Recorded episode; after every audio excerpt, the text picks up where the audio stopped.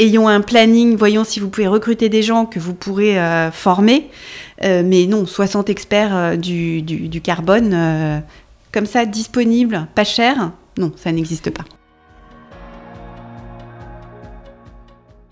Ah bah, je pense que là, on est à un stade, on est tellement euh, en retard, hein, je vais le dire et le redire.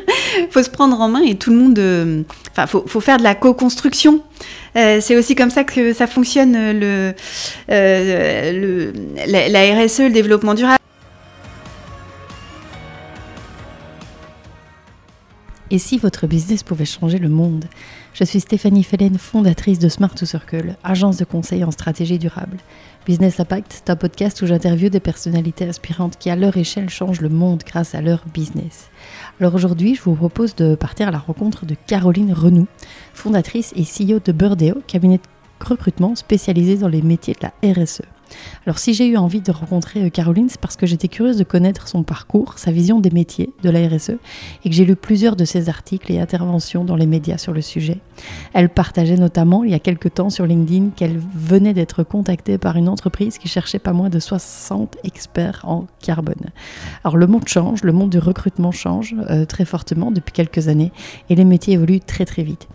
Alors Caroline, après un parcours professionnel dans le recrutement, comme salariée dans plusieurs grandes villes à travers l'Europe, elle a décidé de créer, de créer Birdeo, sa propre boîte de recrutement, il y a plus de dix ans maintenant, vraiment spécialisée dans les métiers de la RSE. Alors elle avait vu juste, puisqu'aujourd'hui elle nous l'expliquera, elle vous l'expliquera dans l'épisode, son cabinet compte 15 collaborateurs et absolument inondé de demandes. Euh, alors avec Caroline, on a parlé des métiers de la RSE, du recrutement, de ses profils, des challenges entre l'offre et la demande de candidats, euh, du manque de formation, de sa vision de l'avenir. Euh, un sujet vraiment passionnant, d'actualité évidemment, et enregistré dans les bureaux de Burdeo, en plein cœur de Paris. J'espère que cet épisode vous plaira. Si c'est le cas, comme toujours, dites-le moi et puis surtout partagez ce contenu un maximum autour de vous. C'est le meilleur moyen d'espérer un maximum de personnes à changer le monde grâce à leur business. Je vous laisse découvrir notre conversation. Très bonne écoute.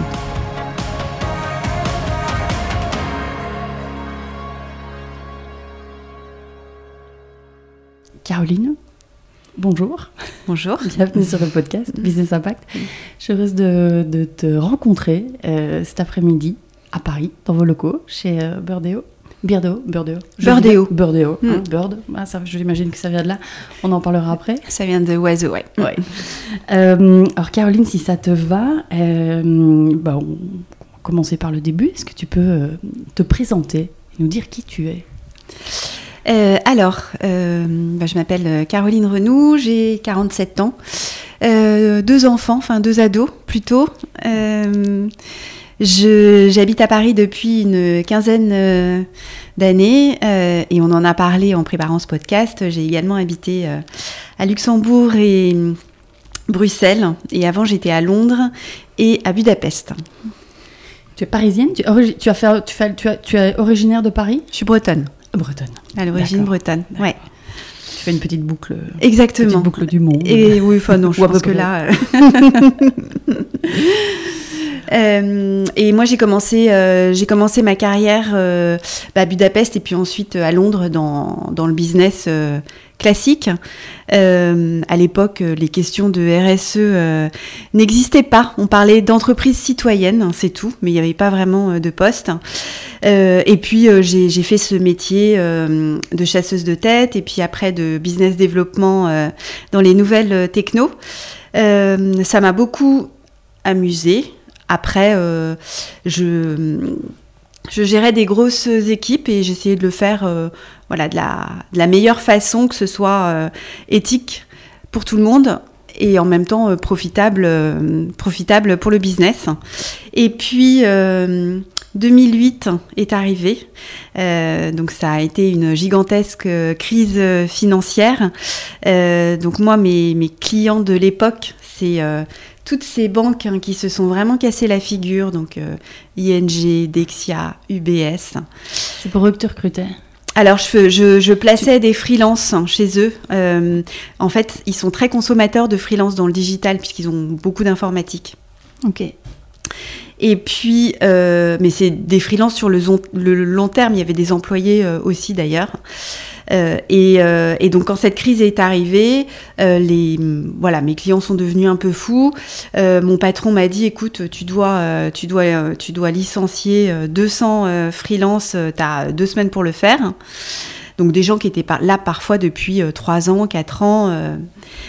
et je l'ai fait. Et enfin, j'avais pas le choix. Et là, mon, mon, patron, je me souviens, pour moi, ça a vraiment été le déclic. Il m'a dit, euh, il était anglais, hein. il m'a dit Ah, t'es vraiment la French Margaret Thatcher. Et pour moi, ça a été un peu le signal de euh, ce monde est devenu fou. C'est-à-dire, on. Même si on veut être éthique, les règles du jeu euh, ne sont pas posées correctement. Donc de toute façon, on court à la catastrophe. Et pour moi, ça a vraiment été là, cette prise de conscience de il faut que les entreprises euh, changent leur façon de fonctionner. Mmh. Bon, et puis en parallèle, il y avait le Grenelle de l'environnement en 2007, donc on, commençait à parler de ces, de ces sujets. Euh, donc je me suis formée à la RSE, au développement durable, en 2010. Et puis bah, j'ai créé Birdeo dans la foulée, fin 2010. Alors, avant de venir sur euh, mhm. euh je voudrais revenir sur ton, parcours pro. Euh, qu'est-ce que tu as fait comme études? Moi, j'ai fait une école de, commerce, l'ESCA à Angers, et j'ai terminé mes études euh, en double diplôme à l'université de Budapest. Ok. Mm. Et tu as toujours bossé dans le monde du recrutement? Euh, alors, en fait, j'ai commencé euh, dans la chasse de tête euh, classique comme je fais aujourd'hui, mais après, pendant sept ans, j'ai travaillé pour des Anglais. là, en fait, je, il y avait des, je, cherchais des gros projets digitaux et moi, je plaçais les freelances. Donc, en général, je travaillais en binôme avec quelqu'un qui était, qui était plus technique. Mmh. Et puis moi, j'apportais, j'apportais la, la, la, compétence RH, donc à la fois recruter les gens, mais surtout les les, les, garder, parce que les freelances, euh, ils restent seulement si... Euh, mm. Enfin, à l'époque, puisque maintenant plus personne reste en poste, mais euh, à l'époque, fallait, fallait vraiment gérer... Le, il fallait les faire évoluer, etc., pour que... Pour que, ça, pour que, ça, se passe bien. Mm. Et donc, c'est à la fois gérer le, recrutement, recruter des gens, trouver des gens, et aussi des clients chez mettre. C'était recruter, c'était trouver les clients et puis, euh, et puis faire tout le côté RH euh, et le suivi commercial, oui. Hmm. Euh, quand tu étais enfant, tu rêvais de faire quel métier? Astronaute. Hmm. Ah, il n'y a jamais trop tard. là, je pense que si. Je pense que si. Hmm. Est-ce que tu as toujours su que tu allais entreprendre un jour? Non. Ça, c'est venu. alors, tu, tu, tu, me parles de ce déclic en 2008. Euh, pas le choix que d'entreprendre à ce moment-là. Tu pouvais pas euh, changer de boîte? Tu, vois ce que non, non, mais quand je dis je j'ai pas toujours su que je voulais entreprendre. Enfin, je veux dire, à 20 ans, j'en savais rien. mais en tout cas, un jour, non, ma boîte. Mais en tout cas, petit à petit, voilà, entre le moment où j'ai commencé à, travailler euh, et puis euh, le moment, euh, à un moment donné, c'est devenu une certitude aussi en parallèle de mon engagement en développement durable. C'est devenu une certitude aussi que je voulais être entrepreneur. Hmm. Hmm. Manière de changer le monde peut-être. Je pense qu'on peut changer le monde aussi en étant salarié. peut-être même plus d'ailleurs quand on est dans des très grandes entreprises. Euh, ou même dans des, dans des petites. Hein. Euh, je pense que le côté entrepreneur, c'est euh, ça dépend, ça dépend des caractères, ça dépend des périodes, ça dépend de beaucoup de choses. Mais c'est pas une fin en soi. Hmm. Hmm. C'est intéressant, je garde ma question pour après, mais encore hier, quelqu'un m'a dit en, entreprise Ah, tu sais, je, je me rendais pas compte qu'on pouvait aussi agir de l'intérieur dans l'entreprise. Et en fait, aller bosser dans une boîte à impact, c'est finalement c'est peut-être pas la meilleure chose à faire. C'est une chouette chose à faire, mais peut-être que je peux rester où je suis et changer où je suis de l'intérieur. Euh, est-ce que tu constates, toi, ça aujourd'hui? Est-ce qu'il vaut mieux aussi peut-être... Euh, Alors, moi, je, je, je, je, ne permettrai pas de dire il vaut mieux faire ça ou il vaut mieux faire ça. En revanche, je pense que ce qui est hyper important, c'est euh, de se connaître soi et de comprendre ce qu'on a envie de faire. Il y a des gens travailler pour une entreprise comme Veja, ils trouvent ça formidable parce qu'elle fait plein de choses super. et il y a des gens aller travailler pour une entreprise hyper classique de la mode, ils trouvent ça formidable parce qu'il y a plein de choses à transformer. Mmh. Et je pense que les deux sont hyper pertinents, hyper utiles. L'essentiel, c'est comme de savoir si on veut être entrepreneur ou pas, c'est de savoir où on en est aujourd'hui et ce qu'on a envie de faire aujourd'hui. Mmh. Alors, on en arrive évidemment à, à Burdeo. Oui. Euh, est-ce que tu peux euh, bah, nous présenter, expliquer ce qu'est Burdeo? Euh, Que faites-vous concrètement depuis, du coup, depuis 13 ans, ouais. 12 ans? Presque 13, oui, Presque tout à 13. fait. Je calcule rapidement. Non, non, mais on a fêté nos, on a fêté nos, nos 12 ans euh, en novembre dernier, puisqu'on Mhm. n'avait pas fait les 10 ans comme c'était tombé euh, en plein Covid. Mm. Euh, donc c'est euh, c'est un cabinet de chasse de tête hein, qui est spécialisé sur les métiers euh, de la RSE, de l'impact positif. On a complété notre offre en 2019. On a lancé également une plateforme qui s'appelle People for Impact. Et là, on propose des missions, enfin des freelances et des managers de transition qui sont spécialisés sur ces thématiques de l'impact. Et euh, depuis le début, en fait, moi et, et- et mon équipe euh, maintenant, vraiment, nous, on a à cœur de participer à la professionnalisation de ces métiers, euh, de les mettre en valeur, de montrer que bah, c'est c'est complexe, c'est difficile, euh, et qu'il ne suffit pas euh, de manger bio et de vouloir changer le monde pour réussir à changer le monde. Voilà, donc modestement à notre niveau, euh, pour nous l'essentiel c'est ça, c'est pour ça qu'on est euh, pionnier, qu'on innove beaucoup, euh, qu'on publie beaucoup de choses, beaucoup de, livres blancs, de descriptifs, qu'on prend beaucoup la parole, parce que on a vraiment à cœur de, de faire en sorte que ce secteur, alors qui a beaucoup changé, soit mis en valeur et se professionnalise. Mm. Quand tu dis qu'il se professionnalise, ça manque de, c'est parce que ça manque de professionnalisme. Tu peux, euh, tu peux nous expliquer. Tu as peut-être des anecdotes euh, à partager à ce niveau-là. Est-ce qu'il y a un manque de professionnalisme? Euh, c'est c'est pas dans ce sens-là qu'il faut le prendre, mais c'est de quand moi j'ai démarré, euh, ces métiers-là étaient très peu connus. les gens se formaient plus ou moins, plus ou moins en entreprise.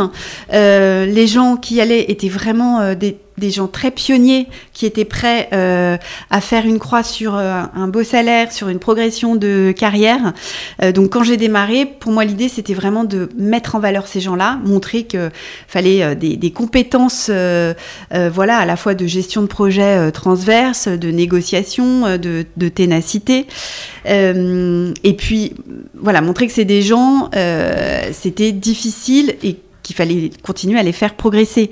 Euh, Aujourd'hui, ce qu'on fait beaucoup, c'est euh, bah, on, accompagne euh, nos clients, donc c'est ce qui nous permet aussi de faire nos livres blancs. On aide vraiment à décrypter le marché et puis à euh, formaliser certains postes comme les responsables dialogue parties prenantes, euh, ce genre de choses, les directions de l'engagement, tout en expliquant aussi que on ne peut pas Aujourd'hui, le métier est devenu tellement complexe, on peut pas tout connaître. On peut pas être à la fois expert du, du carbone, de la biodiversité, des droits humains, et puis en plus être très politique et puis ultra opérationnel. Ce sont des moutons à 18 pattes et ce n'est pas bio, ça n'existe pas. je, confirme. Euh, pour, être dedans aussi, je confirme. Alors, qu'est-ce que tu, euh, qu'est-ce que tu conseilles alors Euh, Parce que toutes les boîtes ne peuvent pas non plus avoir un expert de biodiversité, un expert, un expert carbone, un expert euh, euh, diversité, inclusion. Tu vois, qu'est-ce que tu, qu'est-ce que tu Évidemment. Alors pour euh, pour une entreprise qui effectivement est de taille moyenne ou de petite taille, euh, c'est c'est impossible d'avoir une équipe et de toute façon même dans les grandes entreprises les équipes s'é- s'étoffent, mais c'est il y a jamais des directions de 50 personnes. En fait dans ce métier, une des qualités essentielles, c'est d'avoir aussi un réseau sur le sujet. Comme ça, ça permet aussi de se faire aider sur certaines choses.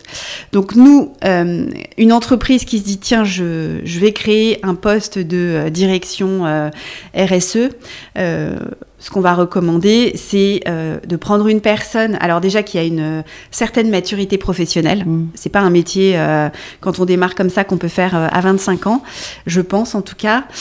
Prendre quelqu'un qui a déjà de la bouteille, même si c'est pas quelqu'un qui a fait de la RSE depuis toujours, hein, ça c'est pas grave, mais quelqu'un quand même qui a minima a fait une formation. Aujourd'hui, on ne peut pas on ne peut pas, je pense, ne pas avoir fait de formation sur le sujet si on s'y met.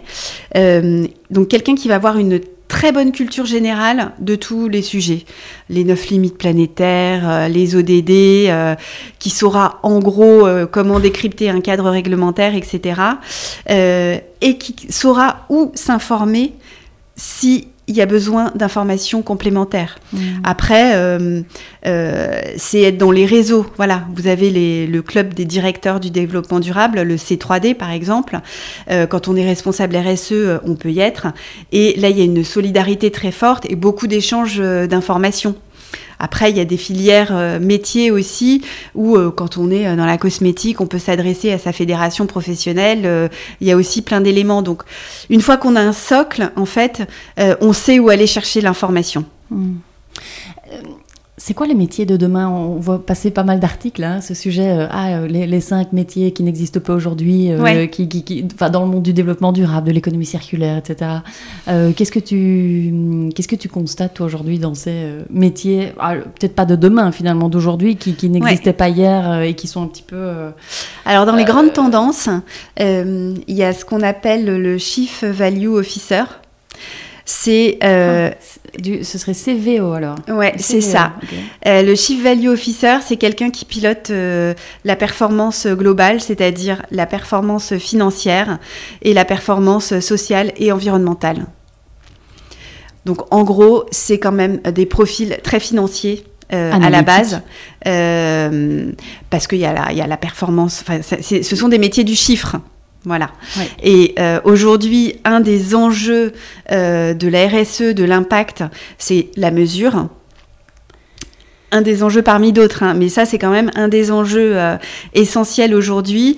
c'est pour ça que c'est important évidemment de garder une direction RSE mais c'est important que la direction financière s'empare d'une partie, euh, notamment tout ce qui est reporting extra-financier, et que ce soit euh, piloté par, euh, par une personne.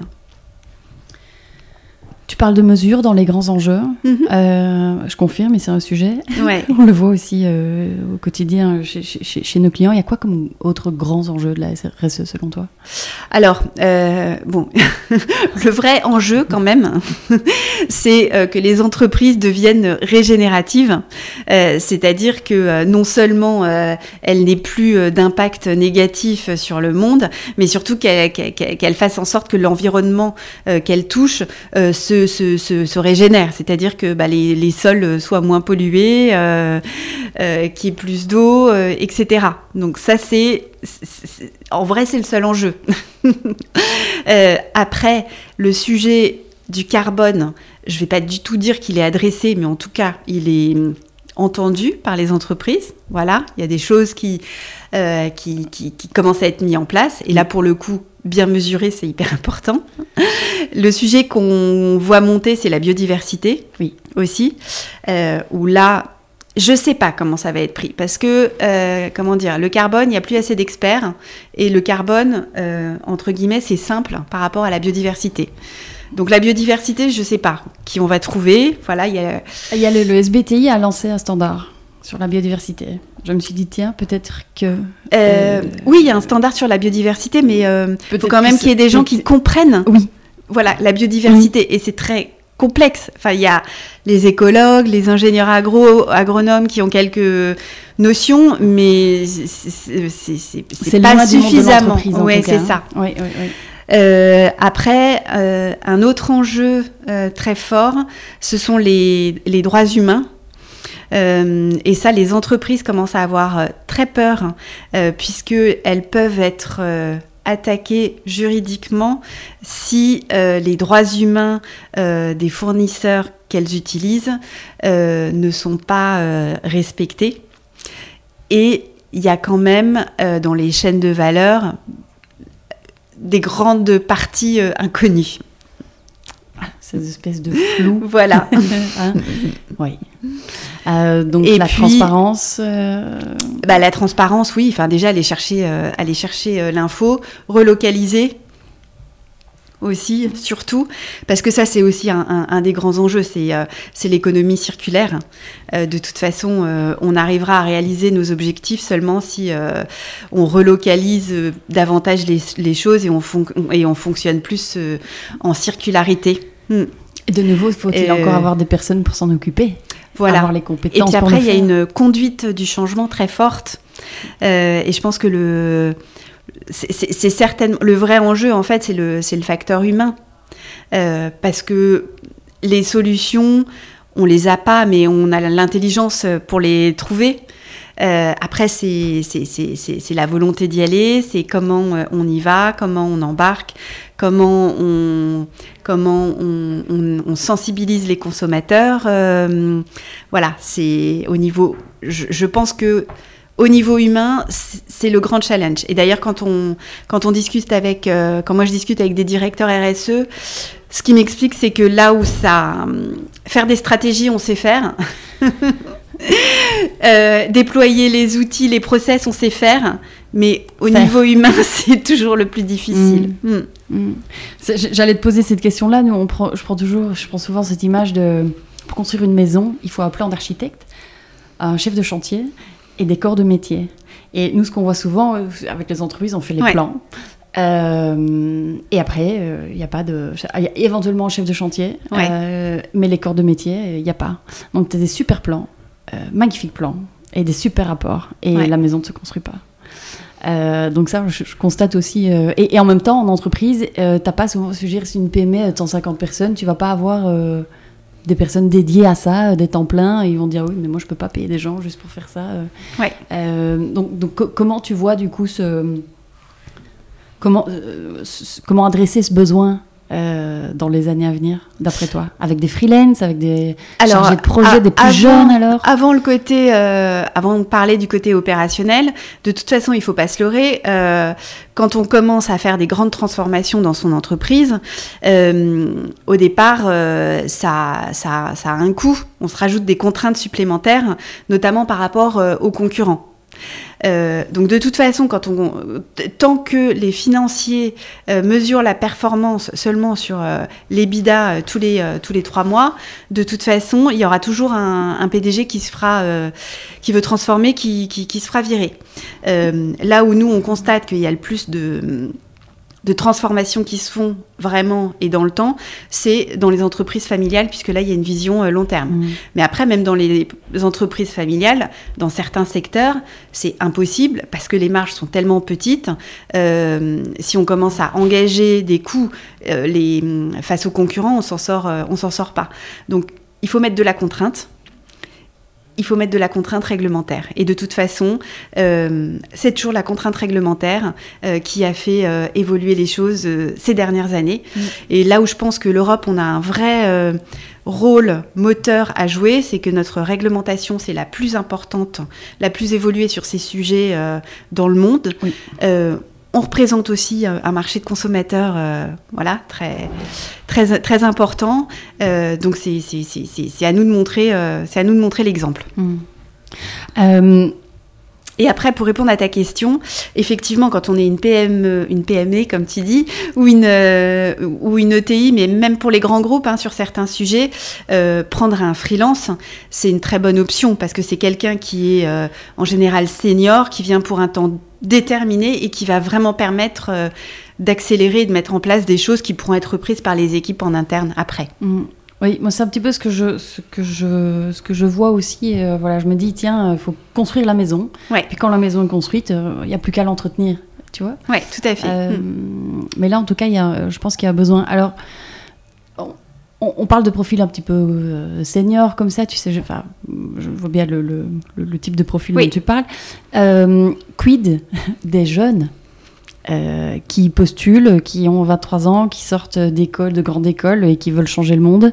Euh, qu'est-ce que tu leur conseillerais? Ah bah, On a évidemment euh, besoin d'eux aussi. Hein. Il ne faut pas que des gens politiques et stratèges qui ont, qui ont roulé leur boss. Hein. non, ce qui est essentiel pour les jeunes qui veulent vraiment transformer les entreprises, c'est que dans leurs études, ils aient vraiment eu cette double approche c'est-à-dire finance plus RSE, mm. achat plus RSE. Et mm, aujourd'hui, il y a quand même beaucoup d'écoles, beaucoup d'universités qui ont un socle de sensibilisation important à la RSE. C'est bien, mais c'est pas du tout, du tout suffisant. Je suis bien d'accord. les écoles se transforment très vite. Oui. alors, donc Burdeo existe depuis 13 ans. Oui. Est-ce que tu vois aujourd'hui une explosion de la demande? Ah oui, Ou est-ce euh, stable Non, non. non, non, c'est. Je me doutais de la réponse, mais. c'est assez incroyable. Et hein. depuis quand, du euh, coup, tu, tu c'est quoi C'est post-Covid Alors, euh, il y a eu plusieurs étapes. Euh, moi, j'ai vu une première évolution en 2016, donc c'était après les accords de Paris, la COP 21. Mhm. Là, il y a eu une réglementation plus forte, notamment au niveau financier.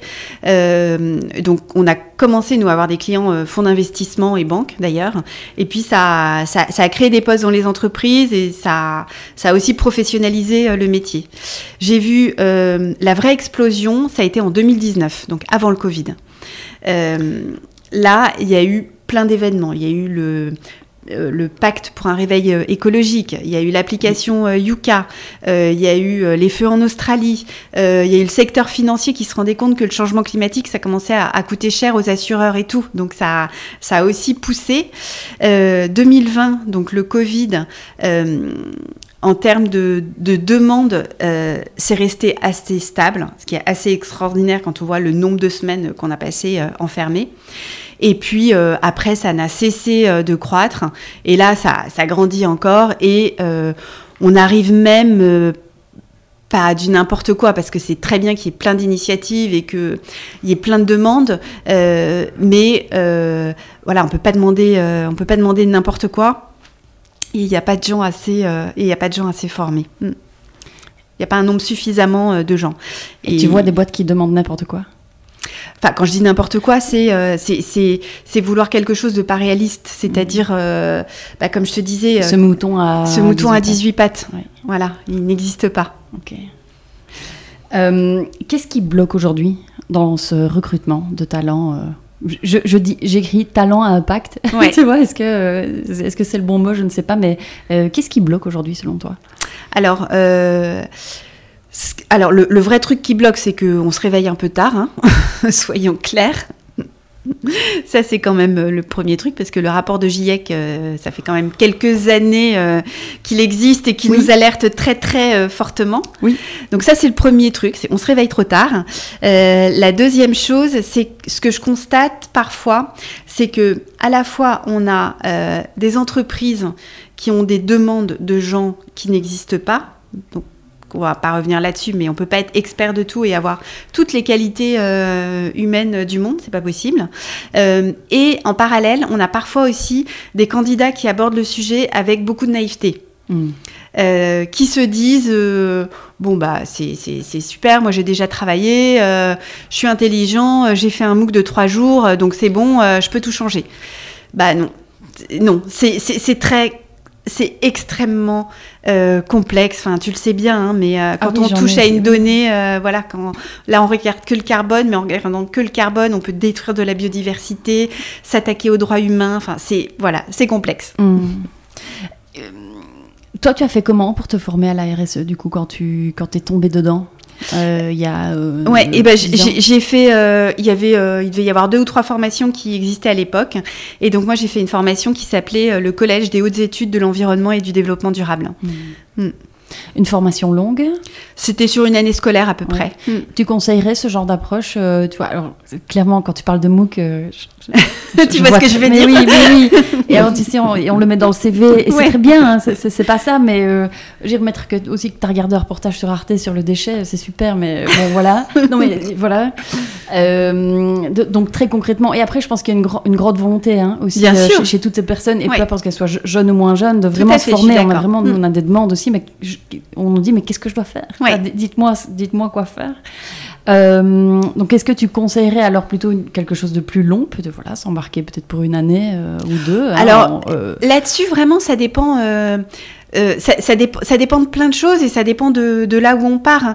Hein. par exemple, quand on est dans la finance et qu'on a vraiment envie de transformer, quand on est financier en entreprise, eh ben, on conserve son métier de financier et puis en parallèle, on fait euh, un truc généraliste de quelques jours euh, sur, euh, euh, sur la RSE ou là même des formations en ligne, ça peut, ça peut être bien pour comprendre. Et puis après, on fait euh, une formation spécialisée sur la RSE appliquée à la finance d'entreprise.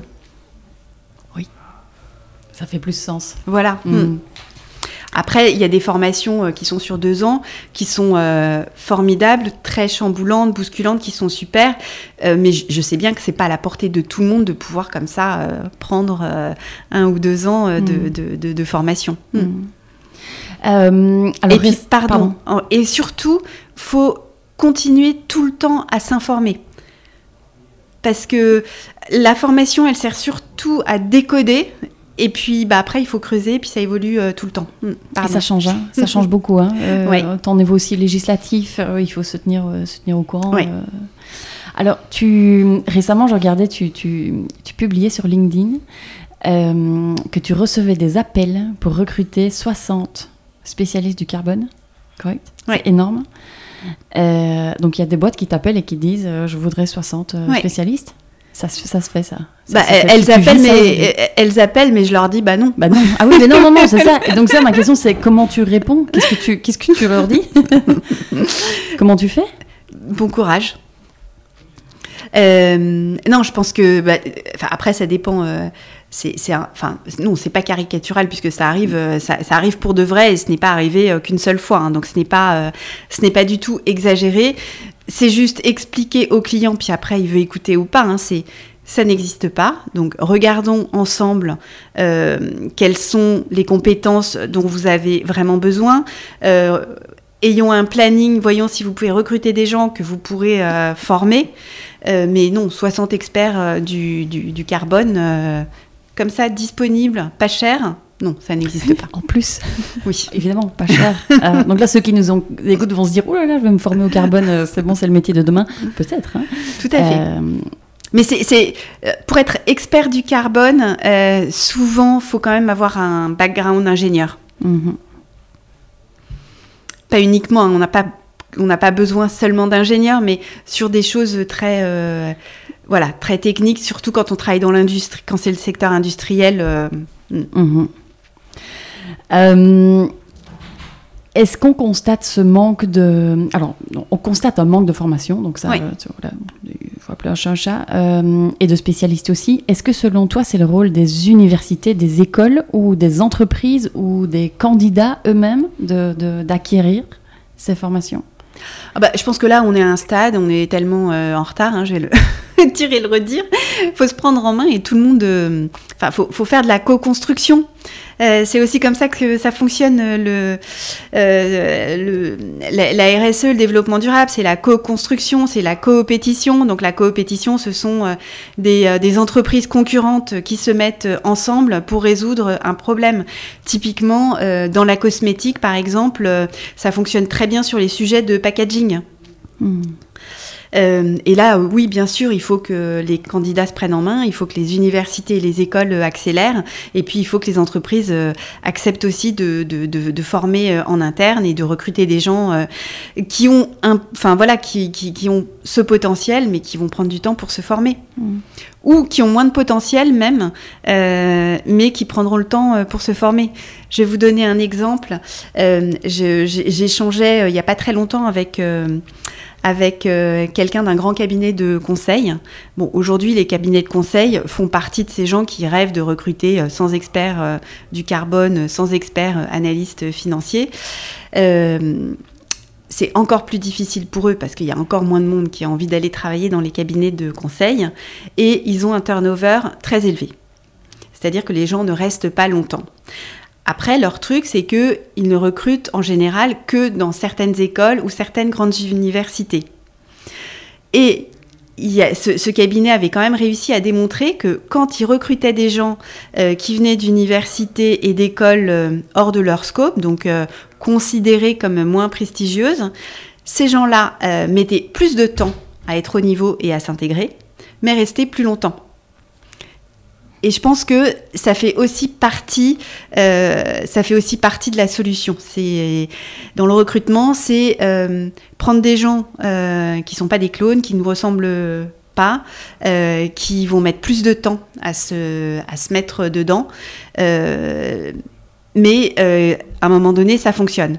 Après, comme il faut aussi aller vite, il faut aussi prendre des gens qui sont déjà formés et qui ont plein de qualités. Il faut Mm. faire un mix des deux.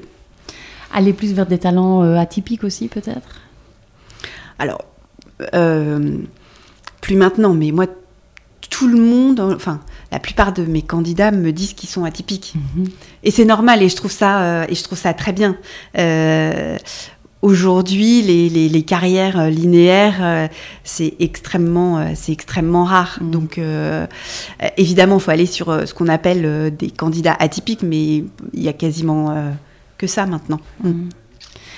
Euh, concrètement, ici chez Burdeo, vous, vous euh, est-ce que c'est le bon mot? J'allais dire auditionner ou interviewer des candidats euh, tous les jours, j'imagine? Oui, plusieurs Euh, fois par jour. Plusieurs même. fois par jour. Euh, c'est combien, euh, combien par jour que, que- Alors que là, moi, je, en- je, je saurais pas te donner le chiffre. Je suis sûre que Catherine, ma directrice opérationnelle, je pourrais te le redonner après si tu veux. Euh, mais non, non, je sais pas. Bah, on est une quinzaine et on fait plusieurs entretiens par jour. Il y a assez de personnes qui candidatent, enfin ou que vous recrutez en tout cas, euh, que vous interviewez? Alors, euh, on, a des, on a des gens qui candidatent, mais on fait beaucoup ce qu'on appelle dans notre jargon de l'approche euh, directe, donc de la chasse, oui. Mm, mm. Euh, et donc, ça m'a- ça m'amène à cette question. Est-ce que tu vois un équilibre, pour l'instant, entre la quantité de profils disponibles et la demande? Absolument pas. Mm. Pas du tout. C'est la galère. Ouais. Tout à fait. Euh, et comment tu vois, euh, comment tu vois euh, adresser ce besoin, cette problématique-là Comment ça se passe? Qu'est-ce que tu constates en entreprise? Alors, je sais pas. Parce qu'il y a deux choses. hein. C'est a- un sujet quand même. Ah mais bien sûr, parce qu'il y a, il y a un vrai sujet sur les compétences en RSE, en impact, qui sont pas suffisantes, mais en réalité, on discute avec n'importe quel DRH de n'importe quel secteur sur n'importe quel type de poste. euh, le recrutement reste une vraie galère. Il n'y a que pour les postes de ministre où là il y a plein de candidats. Euh, D'ailleurs, il y en a certains qui deviennent euh, Chief Sustainable Officer, donc je sais pas, oui, il faut aller voir euh, peut-être les candidats ministres. voilà. Cette espèce de cette sorte de crise du recrutement, on peut, peut dire comme ça? Ouais. Toi, tu la constates. elle est récente? Euh, elle est très. Ce elle est- retournement. euh, Oui, on, oui, constate quand même un, un retournement, donc. euh, Bien sûr. tu- Bah, sur les compétences, sur les compétences en RSE, moi je, je sais que j'ai commencé à alerter dès 2019. Voilà, Mhm. donc euh, on me disait mais non, c'est n'importe quoi, il n'y a pas de job dans ces secteurs, etc. c'est à la mode. hein, Voilà. De toute façon, les ODD, tout ça. J'ai Euh, vu ça. Les ODD, c'est à la mode. C'est un truc à la mode, ça. J'ai entendu ça. Euh, mais après, d'une façon générale, c'est depuis, c'est post-Covid qu'il y a un- une vraie problématique de recrutement, tout secteur et tout niveau de poste. Hmm. Et là, honnêtement, je sais pas quoi te dire. Je, vraiment, je, je sais pas. Il y a évidemment une euh, profonde remise en question des entreprises à faire, j'imagine, mais euh, probablement, enfin, en, en France en ce moment, on parle beaucoup de la réforme des retraites. Mhm. Euh, on commence à parler de la semaine de 4 jours. Mhm. En réalité, je pense qu'il faut, en tant que société, s'interroger sur, euh, sur, le, sur le travail Hmm. sur le, et sur le, sur le sens qu'on veut donner. euh, alors, pas tant le sens au travail, mais euh, euh, à quoi ça sert de produire euh, beaucoup de biens de consommation qui détruisent la planète et de travailler beaucoup pour s'acheter ces biens de consommation? Et je dis ça avec beaucoup de prudence parce que je sais très bien qu'il y a, surtout en ce moment, il y a plein de gens qui galèrent pour juste consommer. Donc, mais il y, a- des trucs à changer. Voilà. Hmm.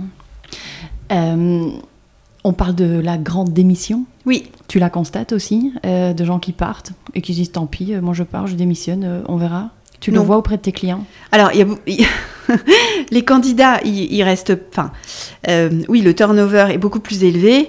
Euh, mais euh, déjà en France, on démissionne pas, on fait des ruptures conventionnelles.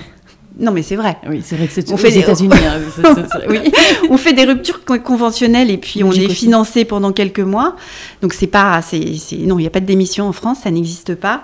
Euh, plus de, oui, plus de gens qui vont, qui vont tenter euh, autre chose, mais euh, davantage euh, qui vont euh, devenir ce que tu dis, ces profils atypiques, donc qui vont essayer des choses, puis parfois qui vont revenir en entreprise et qui, ou, ou à mi-temps, ou qui vont devenir freelance pour faire autre chose, des gens qui sont partis en région. Ça, on a beaucoup, beaucoup en France Mhm. aussi. Mm. Euh, Est-ce que certaines entreprises, dans tes entreprises clientes, alors, je pas, vous avez tout type de clients, je suppose. Oui, alors nos clients, donc euh, au début, c'était très orienté, très grandes entreprises, parce que ce sont les premières à s'être structurées sur les sujets. Mhm. Et les, euh, à l'époque, on appelait ça euh, les ESS, donc euh, l'économie sociale Sociale et solidaire, les petites structures.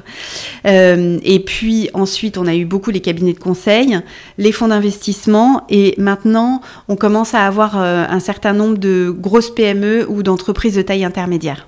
Mm. Donc oui, c'est tout type d'entreprise, tout secteur, comme on est ultra spécialisé. euh, Oui. Euh, donc, est-ce que dans, dans tes entreprises clientes, tu constates que certaines ont plus, ont plus facile de recruter que d'autres? Oui, bien sûr. Et qu'est-ce qui, qu'est-ce, qu'est-ce C'est quoi c'est, c'est le produit C'est plus sexy C'est plus, c'est quoi? Alors, il y a le salaire. hein. voilà. Certes, il y a une quête de sens, euh, voilà, mais un. Euh, voilà, c'est ça. non, mais je, je dis ça, le salaire, parce que pendant longtemps, les premières années de Bordeaux et pendant longtemps, euh, le salaire n'était pas un critère. Voilà, très rarement, c'était un critère. Alors évidemment, il fallait quand même un minimum, etc. Mais là, depuis euh, deux ans, euh, on voit un, un- un vrai bouleversement euh, là-dessus. Donc il y a toujours des, des gens pour qui ça ne va pas être le critère dé- déterminant, mais ils sont, ils sont très peu. Euh, la deuxième chose, c'est effectivement le secteur euh, d'activité. Euh, voilà, la mode, la cosmétique, bah, ça intéresse euh, plus que le B2B ou l'industrie lourde. Hmm. Alors, je reviens un petit peu, juste deux secondes sur ton parcours. Pardon. Et Ah oui. un autre point qui a beaucoup changé aussi depuis le Covid, c'est là où est située l'entreprise. Les, hum, les, les- les candidats n'acceptent plus de faire euh, de longs transports. Donc Mhm. pour, les, pour celles qui ont un siège euh, assez éloigné euh, de, de Paris, c'est souvent, ça rajoute un critère de difficulté. On ne veut plus passer 4 heures dans les transports. euh. Plus de, Tous euh, les pas jours. plus de 30 minutes en fait. Donc ça, Ah, ça, voilà, ça, ça, restreint. ça restreint. Hmm. En moyenne, c'est ça. Hmm. Avec deux jours de télétravail euh, à minimum. bien évidemment. Mm. Euh, et la semaine de 4 jours, tu constates euh, que ça se pratique de plus en plus ou pas? Est-ce que ça, a des effets positifs ou pas? Alors, euh, ça se pratique de plus en plus, euh, oui, mais on part de très, très, très, très, très. Enfin, ça reste. ça, re- ça reste des, des- entreprises assez atypiques qu'ils mettent en place. Euh, donc, euh, c'est- pas encore une tendance, mais moi, je pense quand même que. euh, voilà, c'est un sujet qui pourrait quand, qui pourrait quand, même, qui pourrait quand même monter. Les, retours, les retours que j'ai, alors c'est pareil, c'est très intuitif ce que je vous dis parce que j'ai pas des chiffres, hein, c'est en échangeant avec des candidats pour qui ça a été le cas ou des entreprises qui l'ont fait. Il y a des gens pour qui ça se passe très bien et euh, d'autres euh, pour qui c'est plus difficile parce que ça dépend des métiers aussi, euh, ça, dépend, ça dépend des personnalités. En termes d'organisation, ça nécessite quand même un, un- un- un truc un peu plus complexe. Hmm. Hmm. Alors, je, je reviens deux secondes sur ton parcours. je, je- je lisais dans ton profil, c'était sur le site, je pense, Ouais. que tu étais formé aux outils psychométriques ANC, Oui. approche neurocognitive, euh, et MBT. Est-ce que tu peux expliquer en quoi ça t'est utile pour le recrutement de profils euh, à impact? Alors, euh, avant tout, se former à ces outils, c'est très utile pour comprendre comment soi on fonctionne. Je pense que c'est la première Quel est ton utilité. profil MBTI moi, je suis ENFJ. ENFJ. Et NF, c'est les idéalistes. C'est ça. Et alors le, le E, c'est. Rappelle-moi un petit peu. Alors, euh, le MBTI, euh, donc c'est euh, quatre, on va appeler ça des, des- des critères, des lettres, et, et ça, ça donne un profil. Donc, le premier critère, c'est comment est-ce qu'on comment est-ce qu'on capte son énergie. Donc, soit on est extraverti, Ah, voilà. Et introverti. soit on est ça introverti. Euh, donc moi, c'est E. E aussi, moi. Euh, le deuxième critère, c'est euh, comment est-ce qu'on euh, perçoit l'information. Euh, donc N, ça veut dire qu'on est intuitif, on fait des connexions tout de suite. S, ça veut dire qu'on est dans la sensation, c'est-à-dire qu'on voit les détails. Mhm. Donc moi, je suis dans l'intuition. Mais par exemple, voilà, les, les S, souvent, ce sont des gens qui vont voir quand il y a une faute d'orthographe, quand il y a quand, quand il y a 10 pages. Moi, ça, je le vois pas. Voilà. Et qui vont te poser la question sur le petit truc, Exactement, petit slide. Et tu dis oui, mais. exactement. Moi, je, prends toujours l'exemple. Oui, mais regarde le champ de fleurs. Ne regarde pas la fleur, s'il te plaît. Enfin, bref. Euh, F, c'est la façon dont on prend ses décisions, enfin ça, la troisième lettre, pardon. Donc soit on les prend euh, F, euh, feeling, émotion, ou l'autre c'est J, non c'est pas J, je sais, je, T, think, voilà. Oui. Donc les gens euh, rationnels, donc moi je émotion. Euh, et euh, le dernier critère, je trouve hyper intéressant, c'est Jugement. comment C'est pas? Ça non, oui, mais c'est- pas lié au jugement. C'est en gros, c'est comment on comment on gère son temps. Donc, soit on aime bien planifier les choses en avance, ou alors on se laisse jusqu'au dernier moment pour explorer toutes les opportunités. Et donc moi, je suis J, j'aime bien planifier en avance et comprendre ça. Ça a été pour moi formidable parce qu'on m'a donné un très bon exemple qui a été très clair. Quand vous êtes dans une réunion, s'il y a 10 points à traiter, en gros, vous avez deux types de personnalités. Vous avez les gens qui se disent on a une heure, 10 points à traiter, donc il faut qu'on traite ces 10 points en une heure. Et vous avez les gens qui se disent ce point-là, tant qu'il n'aura pas été traité jusqu'au bout, on ne passera pas au deuxième. Et ça peut vraiment créer des grosses frustrations. Et moi, quand j'ai compris, voilà, que moi, j'ai mes 10 points, je veux les traiter en une heure. Et quand j'ai quelqu'un qui ne fonctionne pas comme euh, moi en face, eh ben, j'ai beaucoup plus de compassion, de compréhension, de comprendre que voilà, on est juste différents. Il faut faire avec. Mhm. Et finalement, en fait, que tu recrutes euh, euh, quelqu'un pour, pour, pour, allez, un poste dans la RSE ou dans la finance ou autre, euh, ça reste utile, euh, j'imagine. Exactement. Il n'y a, pas de- y a pas de... Il n'y a pas une espèce de, de, de, de- profil particulier de gens à impact? Non. Et ce serait, euh, je pense, ce serait une erreur, Oui. voilà, de considérer ça.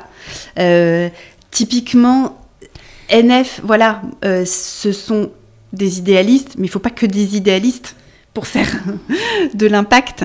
Euh, donc non, non, je pense que c'est se connaître qui est important, pour connaître ses points forts. Peut-être cette erreur de penser que les gens qui veulent travailler dans l'impact, ce sont que des gens qui veulent changer le monde. En fait, c'est pas vrai. Euh, en tout cas, qui veulent. Alors, avant, c'était des gens quand même qui voulaient avoir un, un impact positif sur le monde. Maintenant, ça devient un business. Donc, ça attire d'autres euh, types de gens aussi. Euh, Est-ce qu'il y a un événement ou un fait auquel tu ne t'attendais pas du tout? Euh, Donc, si, si tu réfléchis à de- entre aujourd'hui et, il y a 13 ans, quand tu as lancé euh, Burdeo. Euh, ah bah le Covid, hein, ça j'y ça, le, concept d'enfermer les gens chez eux, non, je... ça j'avais pas imaginé. Euh, non, ce que j'avais pas imaginé, c'est que le, monde n'était pas prêt encore. Voilà, et donc le marché. Moi, quand j'ai démarré il y a 13 ans, j'étais convaincue quand même que on avait compris que il fallait changer les choses. Non, ça, je, je- je confirme. euh, euh, Moi, j'ai le sentiment que oui. Enfin, comme cette prise de conscience, elle a été euh, vers ouais, 2019, euh, vers là. Ouais. Euh, ce qui ouvre, j'imagine, pour toi, maintenant, tu dis Ah, j'ai bien fait, j'ai bien fait de tenir, et, et enfin, les gens ont compris. Ouais, tout à fait. Hmm. C'est quoi la clé d'un bon recrutement pour toi?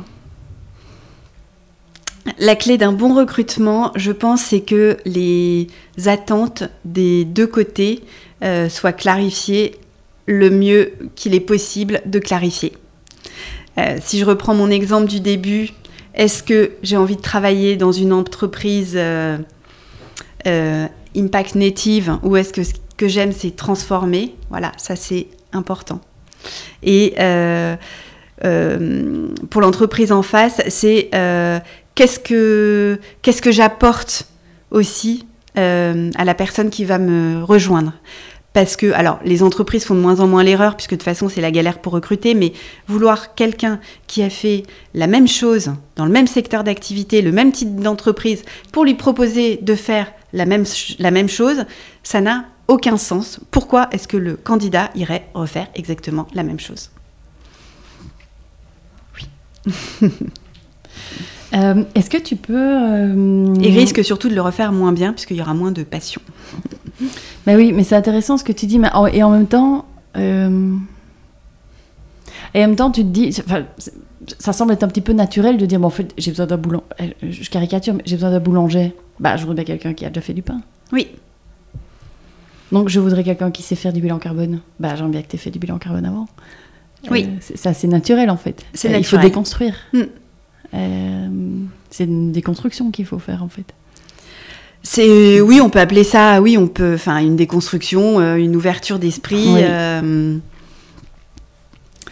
Euh, on n'en a pas beaucoup parlé, mais enfin, tu l'as expliqué peut-être au, tout début, mais People for Impact. Oui. Tu, tu, peux en dire un petit peu plus parce que donc Bird au recrutement. Oui. Voilà. Euh, eh ben, People for Impact, euh, c'est une communauté d'experts et de managers de transition freelance sur ces mêmes euh, thématiques. Donc, ce sont des gens qu'on va sélectionner avec la même rigueur que la partie chasse de tête et on va les proposer à nos clients qui ont des missions ponctuelles à réaliser. Ok, sur des durées courtes sur des durées courtes, oui. Alors, on est sur plus ou moins quelques mois ou... Ah bah ça peut ça peut être euh, ça peut être de un jour euh, à euh, un an et demi. Mais je dirais en moyenne, oui, c'est à minima trois mois jusque neuf mois. Et en général, c'est pourquoi? C'est pour mettre en œuvre des projets ou faire des études ou Alors, il y a plein de choses très différentes. par exemple, on a beaucoup de remplacements congés maternité puisque c'est un secteur, il y a beaucoup de femmes trentenaires. Ah oui, c'est un sujet. Je ne l'ai pas dans mes euh, questions, mais il faut qu'on en parle. Euh, on a beaucoup de reporting extra-financier, puisque c'est quelque chose qui est très euh, saisonnier. on a beaucoup de gens aussi qui vont faire, qui vont écrire des feuilles de route de stratégie RSE s'il n'y a pas de directeur RSE. Euh, des gens qui vont euh, accompagner le directeur ou la directrice RSE, d'ailleurs c'est plus souvent une directrice, euh, à déployer pendant un certain, pendant un certain temps. Mmh. ça peut être des gens qui vont sensibiliser un conseil d'administration pendant une demi-journée. Mmh. Ça peut être des gens qui vont des plans de décarbonation. Voilà, donc c'est vraiment très très divers et varié. Enfin, très divers et varié, mais on reste toujours dans, dans ces choses autour de l'impact. Hmm. Ou des labellisations Bicorp, par exemple. Hmm. Ok. Euh, pourquoi il y a plus de femmes, à ton avis? Alors, pourquoi il y a plus de femmes? Euh, C'est une bonne question. Au départ, je pense qu'une des raisons pour lesquelles il y avait plus de femmes, c'était que c'était des métiers peu valorisés et mal payés. Enfin, toute chose égale par ailleurs, hein, parce que c'est quand même beaucoup plus valorisé et beaucoup mieux payé que quand on est euh, aide-soignante. Hein. donc, je, je, mets vraiment des guillemets dans ce que je dis. Mais dans le monde de l'entreprise. Voilà, c'est ça. Euh, euh, je pense aussi que c'est des sujets qui naturellement euh, ont intéressé davantage les femmes parce que, alors, je vais pas rentrer dans un débat savoir si c'est génétique, éducatif ou je sais pas quoi, mais voilà, qui ont plus euh, été, euh, en tout cas, amenés à, à, être dans un environnement et à composer et à, être sensible et à être sensible à ça. Hmm. Hmm. C'est quoi votre plus gros défi aujourd'hui chez Burdeo? Notre plus gros défi, bah, c'est euh, comment euh, participer aujourd'hui à cette crise des compétences euh, qu'il y a. Voilà, comment accompagner le marché à, mieux s'organiser, à mieux se structurer sur le manque de compétences qu'il y a dans tous les sens.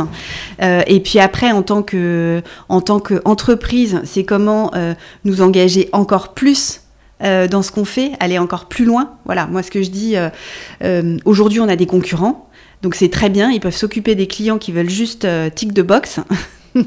Comme ça, nous, on peut continuer à innover et à accompagner nos clients qui veulent vraiment aller plus loin dans leur transformation. Hmm. Vous êtes labellisé Bicorp? On est labellisé Bicorp Correct. depuis euh, 2015. Ok. Qu'est-ce que ça vous apporte? Alors, euh, au départ, euh, moi j'ai fait, euh, j'ai choisi de faire la labellisation parce qu'il y avait un, un esprit pionnier, un esprit d'entraînement, puisque- puisqu'en 2015 le sujet était quand même euh, pas au, au top, qui était très sympa. Ce que ça m'a euh, apporté et ce que ça nous apporte aussi aujourd'hui, c'est que ça nous a permis vraiment de structurer une politique euh, RSE d'entreprise et de regarder à 360 degrés tout ce qu'on faisait. Parce qu'on avait quand même cette espèce d'impression que, bon, bah voilà, on est Impact Native, euh, mais il y a plein de choses qu'on peut, euh, qu'on peut améliorer et c'est bien de regarder ça. Hmm. Et on est. compliqué pour vous de l'avoir? Alors, c'est, hum, c'était pas, enfin, à chaque labellisation, ça devient plus difficile. Donc là, on l'a fait trois fois. La dernière fois, c'était pas simple, et la prochaine fois, ce sera encore plus euh, complexe. Mais c'est, le jeu et c'est bien, hein, c'est nous pousser à être. euh, Et nous sommes également euh, société à mission Ah oui. depuis, depuis l'année dernière. Et pour moi, ça complète bien parce que c'est une boussole au-dessus, de, de, de la stratégie. Et c'est vraiment se poser la question, voilà, à quoi je sers? Vraiment. Hmm. Donc ça, c'est bien. Et là, je suis, euh, je suis ravie. On va démarrer aussi le parcours euh, de la CEC. Donc, euh, euh, la Convention des entreprises pour le climat. Hmm. Et tiens, vous êtes combien aujourd'hui chez Burdeo On est 15. Vous êtes 15. Hmm. Euh, Est-ce que tu recrutes? Oui, je Est-ce que recrute. tu as du mal à recruter J'ai vraiment du mal à recruter, oui, tout à C'est fait. dingue. C'est dingue. Mm. Ouais, ouais, ouais, Euh, tout à fait. Donc tu, tu, tu, tu es confronté à tes, voilà, au, au, au défi, Je- je- défi tout à de tes clients. Voilà, Exactement, exactement. Ouais, ouais. On recherche, euh, on recherche des consultants en recrutement. Mm. Ok, bon bah l'appel est lancé. hein. Exactement. Euh, L'appel est lancé. Et vous, vous rayonnez sur uniquement la France ou au-delà? Alors, on a, euh, enfin, 80% du chiffre d'affaires, c'est en France. Oui. Après, naturellement, on a euh, la Belgique, euh, la Suisse euh, qui s'adressent à nous. On travaille beaucoup avec des grands groupes, donc parfois ils ont leur siège entre Paris, Amsterdam, Paris, Londres, etc. Qui- ils ont des filiales, donc via eux, voilà, ça nous arrive de recruter à l'international. Ok. Alors, je vais te demander de sortir ta boule de cristal, J'en ai pas. si ça te va. Euh, pour, pour quelques questions euh, plutôt voilà, portées sur l'avenir. hein. Euh, comment vois-tu comment vois-tu le monde du travail dans 10 ans? Je ne sais pas. Vraiment, je sais pas. Je j'espère, j'espère que on, travaillera moins, euh, qu'il y aura une meilleure répartition euh, des richesses euh, et des salaires. J'espère que l'économie sera plus localisée aussi et qu'une entreprise, pour opérer, respectera les neuf limites planétaires. Est-ce que tu es optimiste quant aux enjeux climatiques, sociétaux? Oui, ou pas il faut. Oui, oui. Mm. Enfin, je suis. euh, je, je suis euh, euh, il faudra s'adapter. En fait, de toute façon, on sait très bien, c'est même The Economist euh, qui le dit, euh, qui est quand même pas le plus militant euh, des journaux, qu'il faut s'adapter. Les 1,5 degré, on les tiendra pas. Non. Si on pouvait maintenir les deux, ce- deux degrés. ce Voilà, c'est ça. C'est ce que je dis euh, toujours. Ten- Tentons les deux degrés. hein, Ouais, c'est ça. Ce serait pas mal. Euh, et peut-être une dernière question. Si, si tu avais une baguette magique aujourd'hui, tu ferais quoi?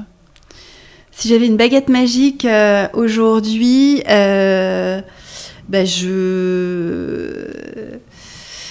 Qu'est-ce que je ferais? Euh, Je pense que le premier truc que je ferais, oui, c'est que euh, je ferais euh, évoluer les universités et les grandes écoles, et les écoles primaires d'ailleurs, et les écoles maternelles, que euh, ce, ce- ce- ce concept euh, de neuf limites planétaires, euh, de, de- de théorie du donut aussi, où là, ça intègre les enjeux sociaux, ça, ça devienne un truc, euh, voilà. Enfin, aujourd'hui, un enfant de deux ans, euh, il sait, un- il sait allumer euh, un iPad et il sait faire plein de trucs avec.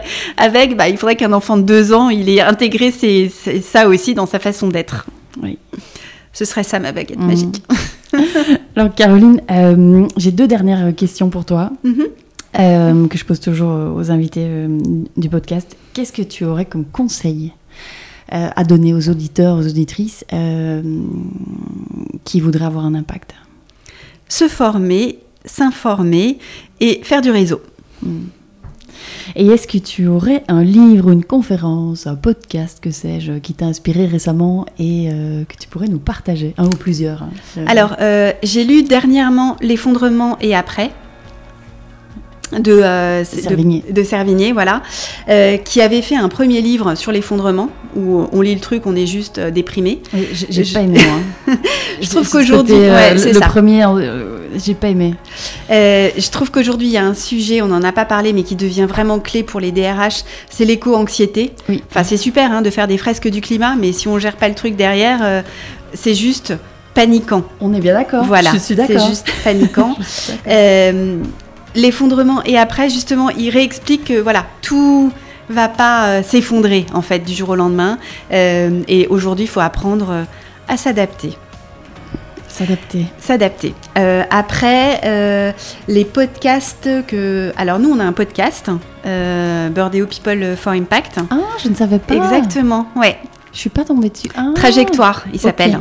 Donc si on cherche on- sur Apple Podcast, Spotify, on cherche trajectoire. Ouais, tout à fait. Ok.